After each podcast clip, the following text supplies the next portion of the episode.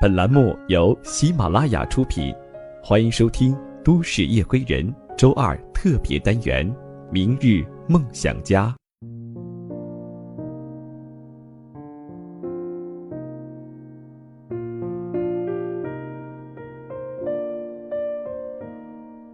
嗨，亲爱的朋友们，欢迎你的到来，我是叶枫。本档节目由喜马拉雅和十里铺电台联合制作播出。欢迎你的收听。喜欢我们节目的朋友呢，可以加入我们十里铺电台的 QQ 群幺六零零五零三二三，也欢迎大家加入叶峰的个人微信，叶峰的拼音小写一九八五一三一四，把你生活当中遇到的一些问题来告诉我。每天都会有很多听友加入叶峰的微信。把自己生活当中遇到的一些困惑，还有情感问题、学业问题、工作上的一些难题呢，告诉叶枫。很感谢你们这么信任我。今天叶枫想要和你分享的是这样的一个故事。我从来不信这世间会有无路可走。文章的作者是一心。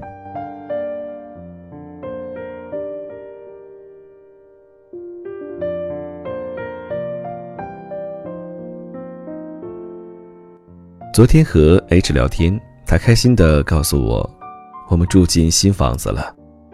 发过来的图片上，书房照片墙里有我们宿舍的合照，窗台上一排绿植在明媚阳光下精粹好看。大学时，H 的床铺在我的对面，他不止一次地跟我说，我一定要在毕业后两年之内让我爸妈住上新房子。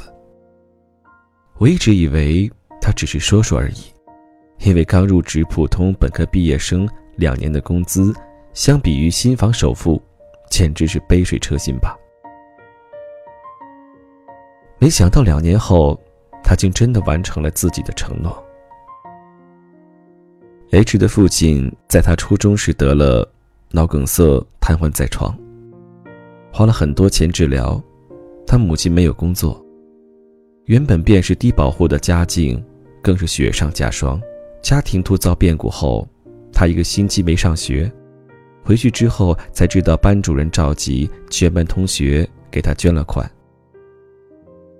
正好隔天开家长会，H 上台发言，说了很多个谢谢，然后把那些钱全都退了回去。我不知道当时年仅十五岁的他说了些什么话。只知道，他说完之后，台下很多大人落了泪。H 说：“从那之后，他没再花过父母的钱。他从重点中学转学到了普通中学，因为那所学校不仅不收他学费，还发了足够他生活的奖学金。上大学，他申请了助学贷款。”并且无时无刻不在打工，从每小时三十元的家教到自己做各种各样的小生意。当然了，做这些也没耽误他当学生会副主席，是全院六百多个学生人人钦佩的厉害的人。他简直做任何事都任劳任怨。毕业前夕，学院里举办毕业晚会，他熬了好多个通宵剪接视频。一点一点的做字幕。视频播放时，那么多人感动流泪，他也坐在台下，安静的看。但知道他辛苦的却没几个人，他也不会说。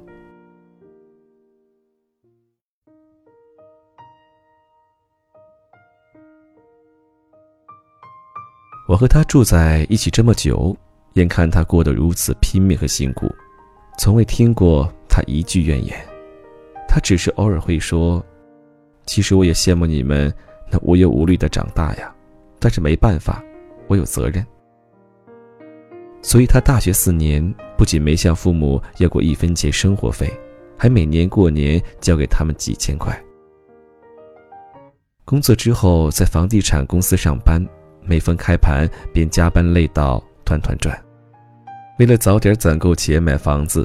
他跟我描述的生活是一分钱掰成三瓣花，如今他的工资节节高升，但仍然穿最朴素、最便宜的衣服，去攒钱给爸妈买最好的东西。今年五一，我们小聚，我讲起我最喜欢的电影《百万美元宝贝》里的一段：热爱拳击的女主角拿到了艰苦比赛获奖的高额奖金，没有给自己买任何礼物，而是给妈妈买了新房子。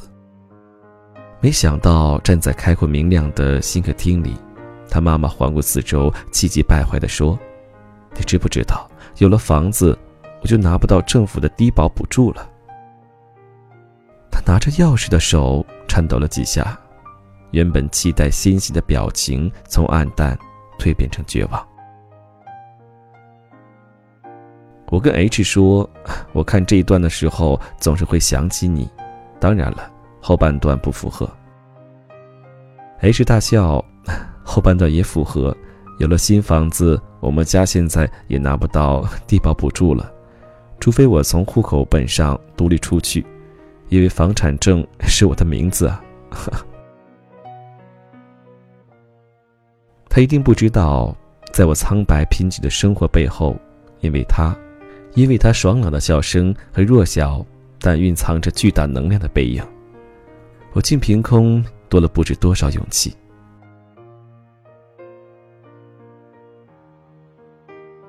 在我比谁都相信努力奋斗的意义那篇日记中。我写了自己的另一个大学舍友，和 H 一样，又坚强又堕落。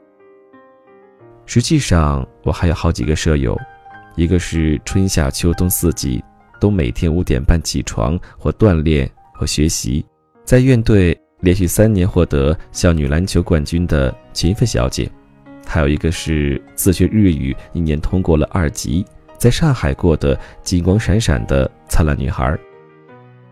而在我如今的研究生女同学里，有人是一战到底，某一期的战神；有人拿到了第一年年薪便二十万的 offer；有人开了自己的公司；有人二十五岁便博士毕业。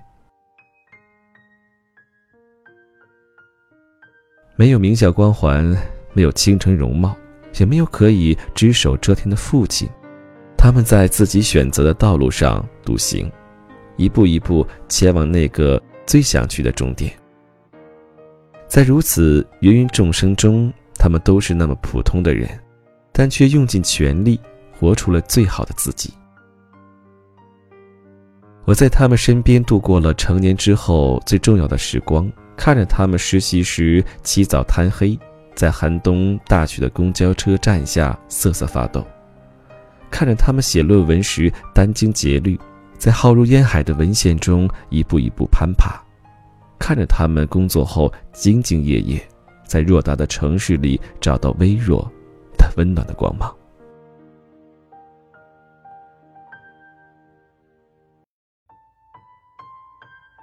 我不喜欢某一次聚餐，几个同事评论某行女客户经理付出了很多，终于成了支行副行长。一派烟雾缭绕中。他们读书时的意气风发，一点点消失殆尽，目光炯炯也被难以掩饰的啤酒肚代替。他们讪笑着，交换着怀疑和嘲弄的眼神，说：“不知多到什么程度。”而只有我悲哀的在心底发出感叹：不管传言是真是假，你和男生破个晋升掌声一片，而女生便要承受流言蜚语。和质疑指责。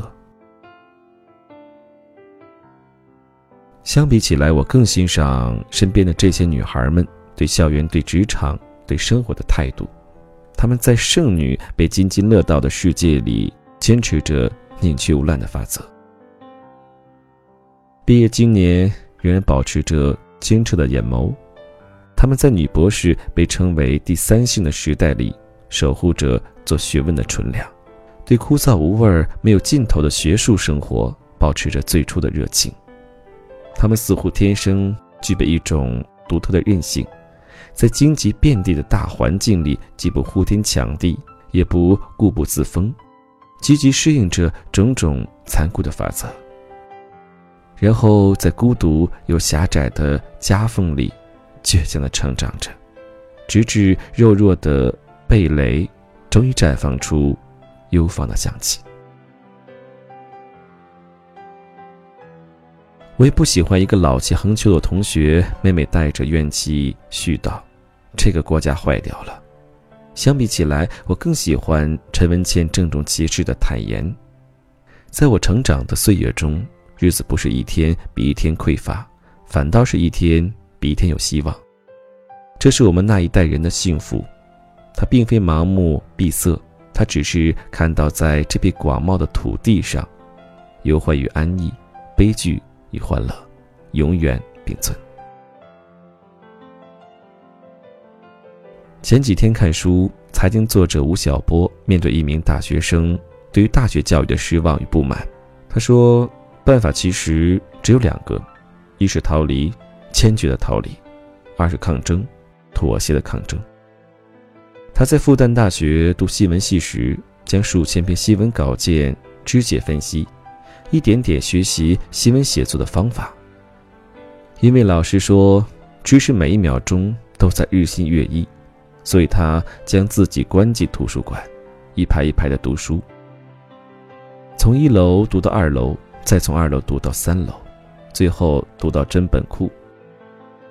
如今他说：“当我走上社会，成为一名职业记者的时候，我一点也不抱怨我所受的大学教育。”到今天，我同样不抱怨我所在的喧嚣时代。我知道我逃无可逃，只能跟自己死磕。而我也愿意相信，无论酷暑隆冬，无论受难与否，日日都是好日。在我们至短至暂的生命里，希望并非聊胜于无的东西，它是所有生活的庸扰日常。改用廖一梅在《恋爱的犀牛》中的一段话：“它是温暖的手套，冰冷的啤酒，带着阳光气息的衬衫。它支撑着我们日复一日的梦想，让如此平凡甚至平庸的我们，升到朴素生活的上空，飞向一种更辉煌和壮丽的人生。既然逃无可逃，就一起死磕到底。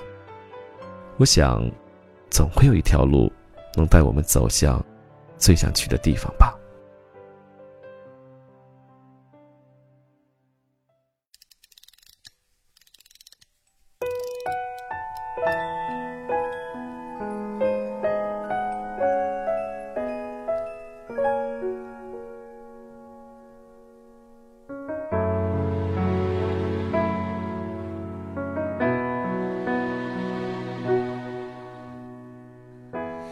这篇文章的作者呢，是一名女生。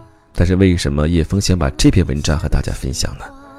因为当我看到这篇文章的故事的时候，叶枫想到了几名女大学生听友，我讲述他们的经历，和文章中这个人物 H 他在大学的生活经历真的很相似。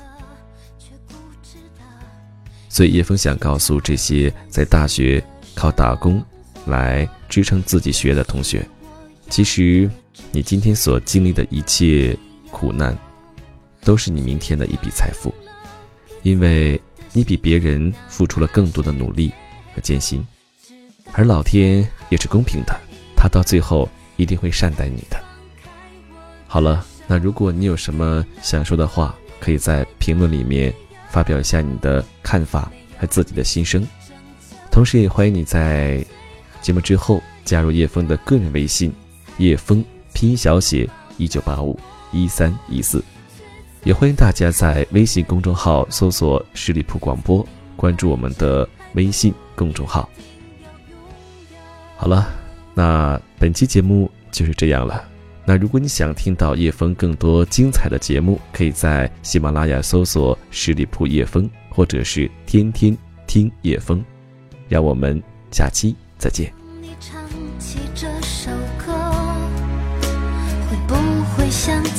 我，想起了。